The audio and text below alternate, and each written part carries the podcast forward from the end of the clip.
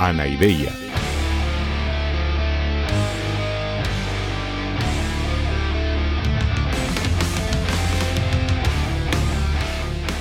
Podcast cínico de divulgación filosófica.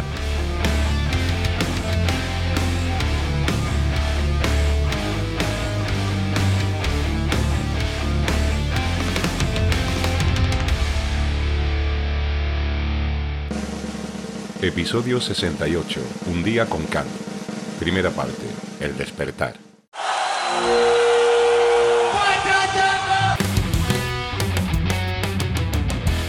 Hola, hola, hola, mis queridos drugos.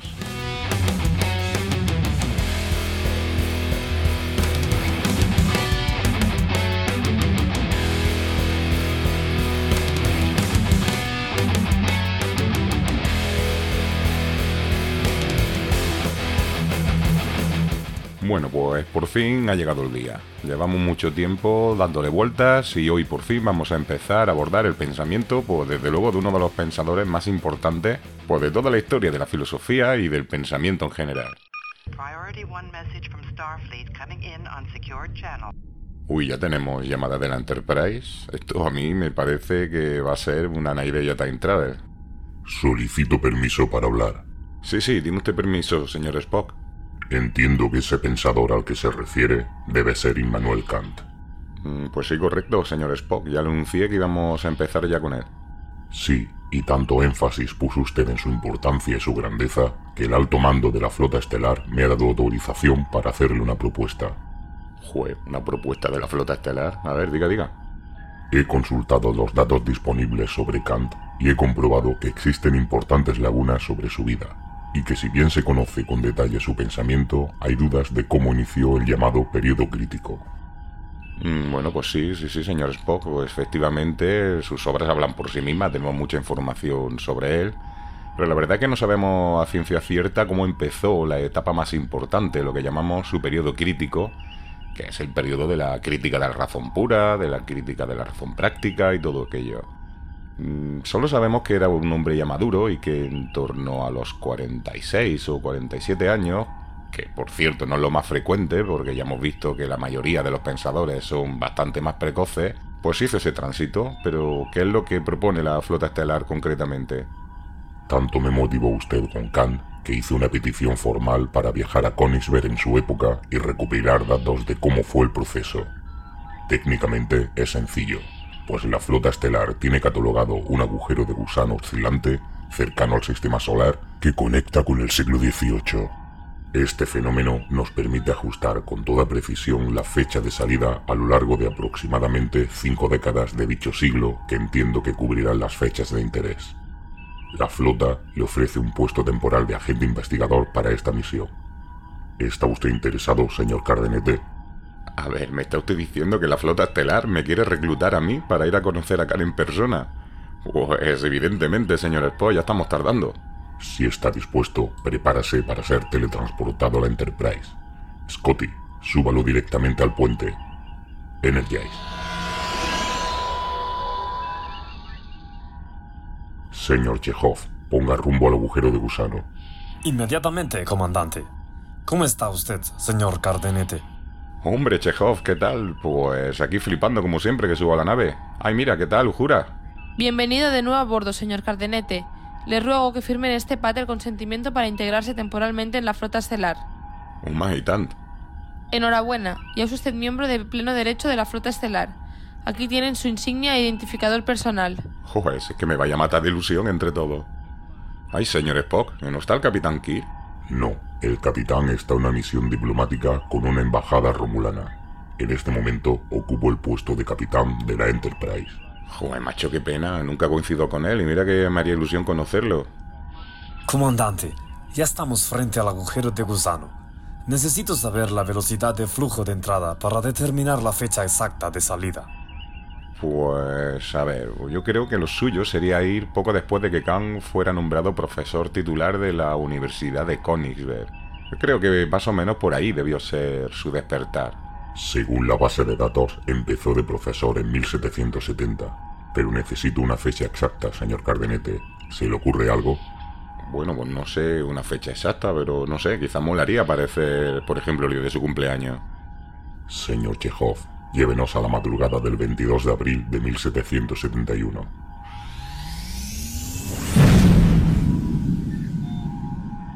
Teniente Jura, confirme coordenadas temporales. Confirmando, comandante. Estamos en la fecha indicada. Señor Chekhov, aproxímese de nuevo a la Tierra. Señor Cardenete, según la información disponible sobre los hábitos rutinarios de Immanuel Kant, considero que lo más apropiado es empezar la misión al principio del día. Sabemos que Kant vivía con un criado llamado Lampe que se ocupaba de todos los asuntos del hogar. Este criado parece que tenía cierta propensión a la codicia, de manera que creo que la mejor manera de entrar en contacto con Kant sería ofrecerle una recompensa a Lampe para que lo presente a usted como pariente suyo de visita en la ciudad. Sí, sí, estupendo, ya veo que lo tiene usted bien planeado. ¿Y usted me va a acompañar? No, dada la personalidad de Kant, creo que será mejor que vaya solo. Hemos replicado una caracterización completa para que no llame usted la atención y en los botones de la chaqueta hemos disimulado cámaras y micrófonos para poder monitorizar y registrar todo desde la Enterprise. La caracterización incluye un maletín al que podemos enviarle cualquier material u objeto que podamos replicar. Ya hemos puesto dentro una cantidad generosa de moneda prusiana de curso legal para pagar a Lampe y a cualquier otro gasto que pueda usted tener. El traductor universal le permitirá comunicarse en alemán con acento prusiano. Está todo en la sala anexa al puente. Puede usted vestirse. Ah, pues para allá que voy. Teniente Jura, localice un lugar discreto junto a la casa de Kant y comunique las coordenadas a la sala del transportador. Pues listo, anda que no mola este outfit prusiano del 18. ¿Que me lo podré quedar después? Céntrese, señor Cardenete. Vamos a teletransportarlo al callejón junto a la casa de Kant. Son las cuatro y media de la mañana. Según constan los archivos, Lampe despertaba a Kant sobre las cinco. Probablemente el criado ya estará trabajando. Bueno, pues venga, vamos al lío. Bájelo, Scotty. Energize. Hostia, qué frío. Madre mía, con Prusia. Y eso que estamos en primavera. Joder, cómo mola todo. Esta, mira, esta debe ser la casa de Khan. Voy para allá.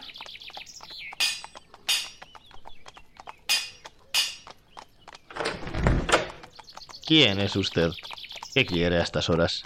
Hola, buenos días. ¿Es la casa del profesor Immanuel Kant? Sí, correcto. ¿Qué desea? Entonces usted debe ser Lampe, ¿no? Mire, me han hablado de usted y vengo a hacerle una propuesta que yo creo que, que le va a interesar. Hmm, suena interesante. Pase y me cuenta. Mire, pues resulta que tengo mucho interés en conocer al señor Kant.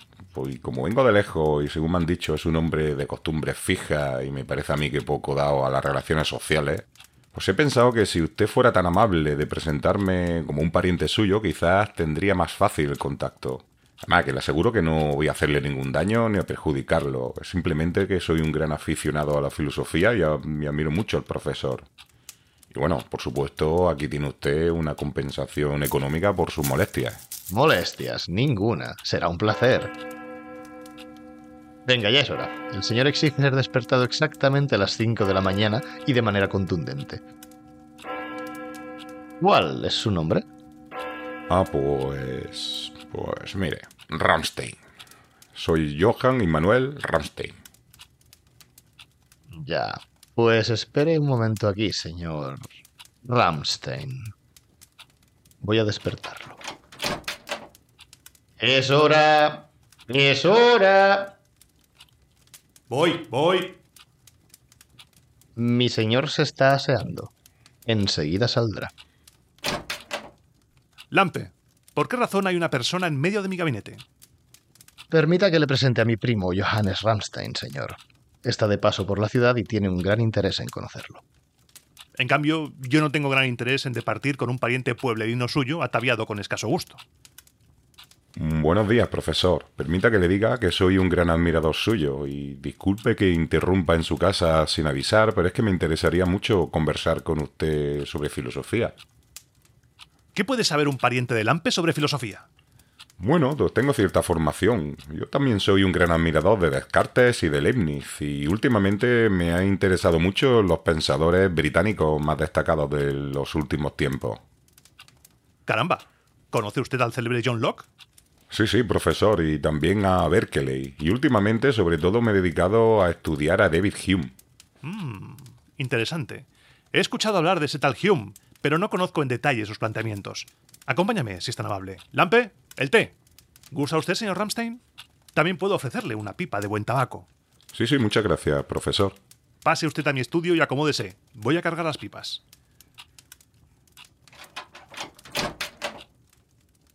Señor Ramstein, está usted en mi sitio. Ah, perdone, no sabía que era a su sitio.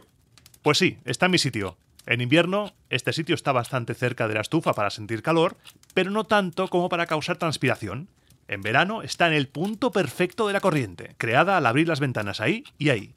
La ventana desde la que me gusta contemplar el castillo está en un ángulo que no es ni directo, desalentando la conversación, ni tan amplio que cause un tirón de cuello. Podría seguir, pero creo que me ha comprendido usted. Sí, sí, ya me cambio. Eh, por cierto, profesor, felicidades. Creo que hoy es hoy su cumpleaños, ¿no? ¿Ha pensado usted hacer algo especial? No sé, alguna excursión, alguna fiesta con amigos. Aquí tiene su pipa. Sí, hoy cumplo 47 años, pero no es en absoluto relevante para mí. Nunca salgo de Königsberg, ni tampoco suelo asistir a fiestas. La rutina me permite una disciplina mental que me ayuda a mis reflexiones. Entonces, ¿no salió usted nunca de Königsberg? No, ni tengo motivación alguna para hacerlo. Toda la información del mundo que necesito la encuentro en la biblioteca. Ah, ¿y tampoco tiene usted familia? Nunca he tenido esposa ni tengo intención de construir una vida familiar. Y por supuesto que no me interesan amantes ni concubinas. Mi vida se centra en el conocimiento y la reflexión. Ah, pues muy bien que hace. ¿Y dónde imparte usted sus clases, profesor? Precisamente ayer se cumplieron siete meses desde que fui nombrado profesor titular de Lógica y Metafísica en la universidad. Hasta entonces impartía mis clases aquí en casa, pero ahora tengo el privilegio de trabajar en la facultad. Así que todos mis deseos y expectativas están ya colmados. Ahora solo me centro en preparar mis clases, pensar y escribir. Bueno, ya veo que lleva usted una vida bien ordenada, ¿no? Totalmente. El rigor y la disciplina intelectual se construyen sobre el rigor y la disciplina de las costumbres y en el cuidado y respeto por el templo del cuerpo. Pero dígame, señor Ramstein, ha mencionado usted a David Hume. Me ha llegado el eco de su fama, pero no así su obra. No he tenido aún la oportunidad de leerlo presenta un planteamiento sustancialmente diferente al de su predecesor John Locke? Bueno, señor Kahn, yo creo que sustancialmente no creo que sea el término más adecuado para referirse a Hume, porque justamente Hume ha negado toda posibilidad de conocimiento auténtico de los conceptos metafísicos en general y en particular el concepto de sustancia. Mmm, interesante. ¿Y en base a qué razón impugna tal conocimiento? Locke afirmaba que el entendimiento elabora la idea compleja de sustancia a partir de ideas simples captadas de manera espontánea a partir de los sentidos. Pues Hume ha afirmado que John Locke se excedió con esa afirmación y que en realidad todo lo que tenemos en la mente pues son puras percepciones del mundo, de manera que nuestro conocimiento está absolutamente limitado pues, por nuestra experiencia.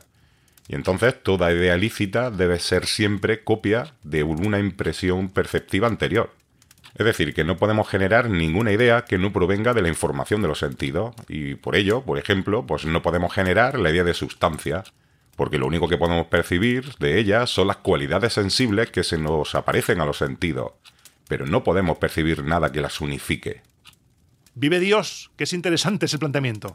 Siempre he asumido, con Descartes o Leibniz, que el conocimiento deriva del desarrollo a partir de principios racionales innatos, como el de sustancia, y su aplicación a la realidad pero la objeción de Hume es ciertamente digna de considerar. Mm. Tengo que pensar con más detalle en todo esto, pero ahora debo marchar a la universidad. ¿Querrá acompañarme, señor Ramstein? Ardo en deseos de conocer más detalles del pensamiento de ese tal Hume. Sí, sí, yo encantado, profesor. Permítame, pues, colocarme la peluca y enseguida saldremos. Enterprise, ¿me escuchan? Sí, señor Cardenete. Adelante. ¿Pueden averiguar si se ha traducido ya al alemán el Tratado de la Naturaleza Humana de David Hume? Afirmativo. Mientras escuchaba la conversación, me he adelantado y acabamos de replicar la traducción realizada por un tal Sulzer. Ya la tiene usted en el maletín. Joder, macho, qué eficacia. Como usted diría, somos los pudos amos, señor Cardenete. Vamos, señor Ramstein, es hora exacta de salir. Acompáñeme. Eh, profesor, mire usted, tengo aquí justamente este ejemplar de la edición alemana del Tratado de la Naturaleza Humana de David Hume. Y estaría encantado de regalárselo. Yo ya lo he leído y además que me puedo hacer sin problema con otra copia. Caramba, muy agradecido. Si le parece bien, me lo llevaré a la facultad. Hoy solo tengo programada una lección corta y después tendré un rato para empezar la lectura. Así lo podremos comentar más tarde. Sí, sí, como usted quiera, si el libro es suyo. Y yo, por supuesto, a su disposición. Pero si tiene usted tiempo, le recomiendo que empiece por el resumen que hizo el propio David Hume, porque era muy larga y hizo un resumen para que llegara más fácil al público. Ahí está contenido todo lo importante y además lo lee usted en un rato. Así lo haré. Bien, vamos pues. Iremos caminando, la universidad está muy cerca. Pues de coña, así puedo conocer un poco también Königsberg, que es la primera vez que vengo aquí. Es una ciudad pequeña y tranquila, pero a la vez se vive un ambiente cultural elevado gracias a la universidad. Precisamente por eso le tengo tanto aprecio y no desearía estar en ningún otro lugar. Y además, como puede apreciar, no está exenta de belleza y armonía. Sí, sí, es precioso todo esto. Imagino que estamos en el casco antiguo, ¿no? Correcto, estamos atravesando la ciudad vieja. Mire, mire ahí, la catedral. ¿A qué es hermosa? Guala, sí, sí, impresionante. Por cierto que me recuerda muchísimo, es igualita que la Catedral de Oviedo en España. Ah, ¿conoce usted de España? Pues sí, sí, he vivido allí bastante tiempo. Interesante nación y curioso pueblo. Creo que el español tiene un toque de alma orgullosa que lo diferencia de otros pueblos. Se inclina más por las acciones grandiosas que por las bellas artes. ¿No le parece? En cuanto a la benevolencia, a veces son un poco duros, incluso llegan a ser crueles, según mi perspectiva. Mire, justamente hace un par de meses estuve leyendo su obra Observaciones acerca del sentimiento de lo bello y lo sublime, que me pareció magnífica, como casi todo lo que he leído de usted, y recuerdo que allí manifestaba usted esa misma opinión de los españoles. Y bueno, yo estoy básicamente de acuerdo en que efectivamente en España suele sentirse la gente más estimulada por lo sublime y lo conmovedor que por la belleza serena. Veo que está usted bien documentado, señor Ramstein. Efectivamente, es un tratado sobre estética, pero vertí mi perspectiva sobre el carácter de diferentes naciones. Pero mire, ya estamos llegando a la universidad. También es un ejemplo de arquitectura interesante. Pues sí que mola, sí. Y profesor Kant, ¿qué clase tiene usted preparada para hoy? Pues hablaré sobre el espíritu de nuestro tiempo, señor Ramstein, sobre la esencia de la ilustración. Si gusta usted, puede sentarse en los bancos de los alumnos a escuchar. ¡Wala! Y tanto que quiero. Voy para allá. Joder, macho, qué subidón. Hoy existía una clase de Kant, que ya me puedo morir a gusto, señor Spock. Le ruego que se centre, señor Cardenete. Van a pensar que habla usted solo. Venga, hombre, no sea usted mala folla y déjeme disfrutar. Me la suda lo que piensa toda esta gente. Buenos días, señores. Me complace tener la oportunidad de hablarles sobre qué es la ilustración. Considero el espíritu del progreso de la humanidad que marca nuestros tiempos. Mi propósito es ofrecerles una visión general y sistemática de sus principios, transmitirles la idea esencial que debe guiarnos. La ilustración es la aspiración de liberar al ser humano de su culpable incapacidad. Sí, una incapacidad, la incapacidad de emplear la inteligencia sin depender de la guía de otros. Pero lo notable aquí es que esta incapacidad no se encuentra en la falta de inteligencia en sí, sino en la carencia de decisión y valor para emplearla por cuenta propia, sin depender de la tutela ajena. Sapere aude. Tengan el valor de utilizar su propia razón. Sapere aude. He aquí el lema de la ilustración.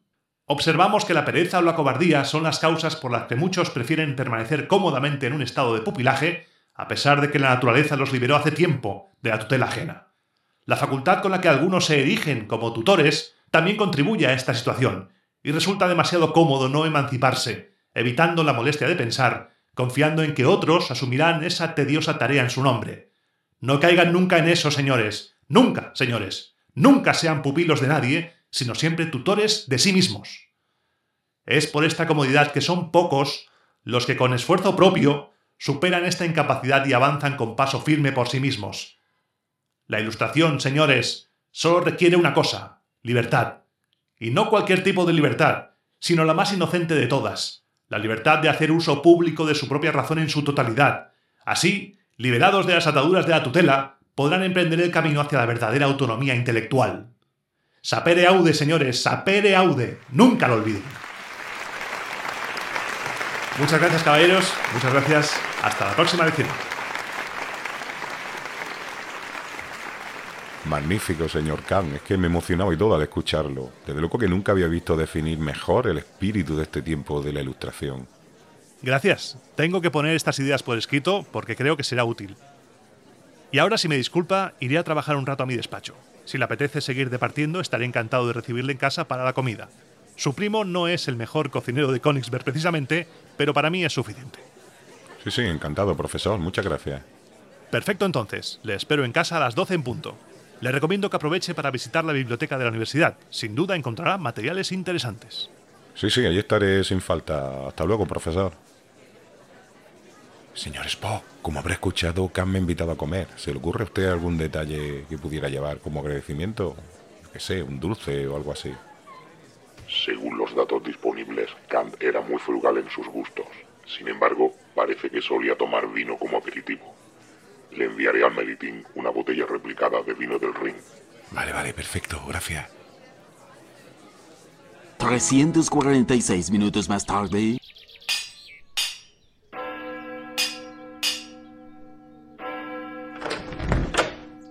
Señor Ramstein. Parece que su comedia está funcionando. Hacía tiempo que no veía al profesor tan emocionado.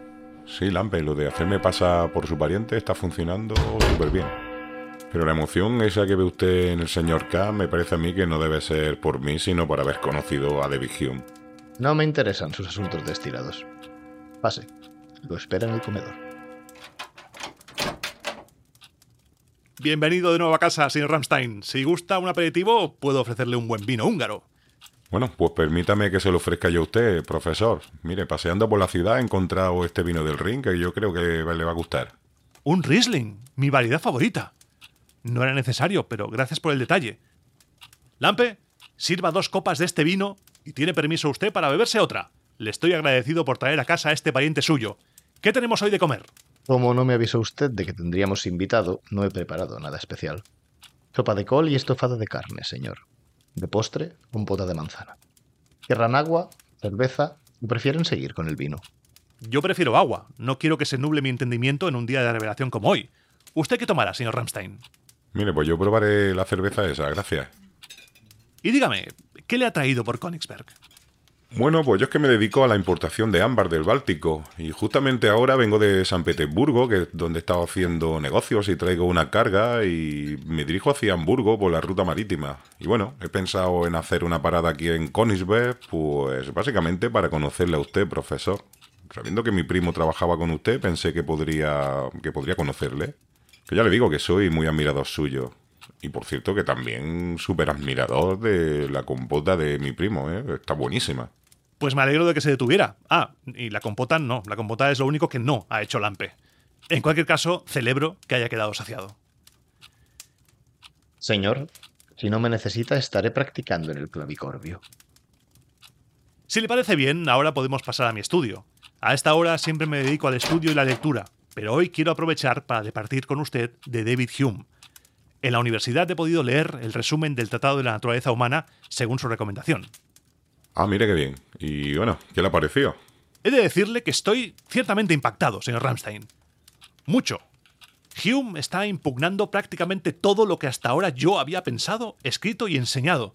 Pero he de admitir que Hume tiene razón. Válgame Dios que tiene razón. Negársela sería de necios.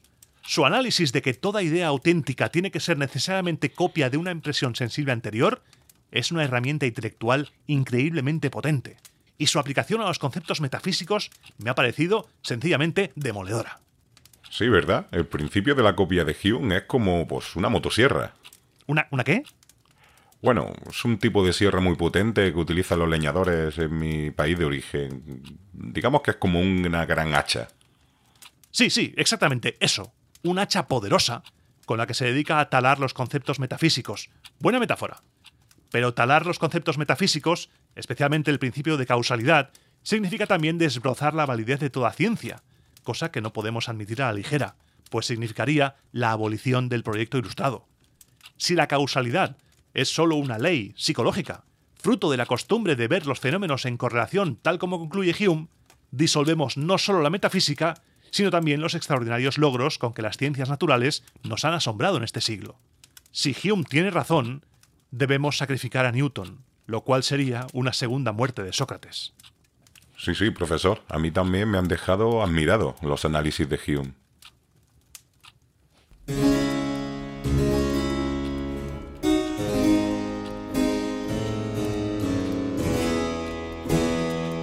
Para mí no ha sido solo admiración, señor Ramstein.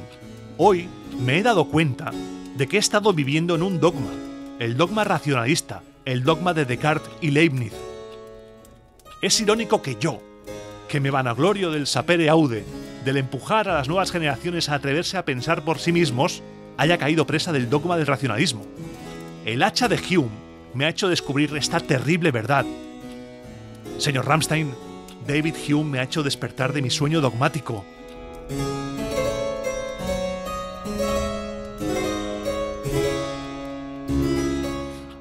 ¡Tremendo hachazo! Desde luego, estoy en deuda con usted por facilitarme el conocimiento de Hume. Vivir en el dogma es la pura antítesis al espíritu ilustrado. Desde luego que ya no habrá más dogma en mi vida. Sin embargo, no todo lo que he pensado hasta ahora puede ser errado. Tan cierto es que Hume tiene razón al afirmar que el límite del conocimiento es el límite de la experiencia, como que la tienen Descartes y Leibniz al afirmar que los principios innatos racionales articulan el conocimiento. Estoy convencido de que la razón tiene que poder sacarnos de esta aparente contradicción. Renunciar a esa salida sería renegar de la ilustración.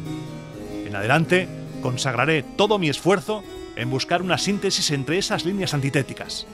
Tiene que haber alguna forma de hacer compatibles el racionalismo que siempre he asumido y la revelación del empirismo de Hume. Estoy convencido de que es posible encontrar una solución.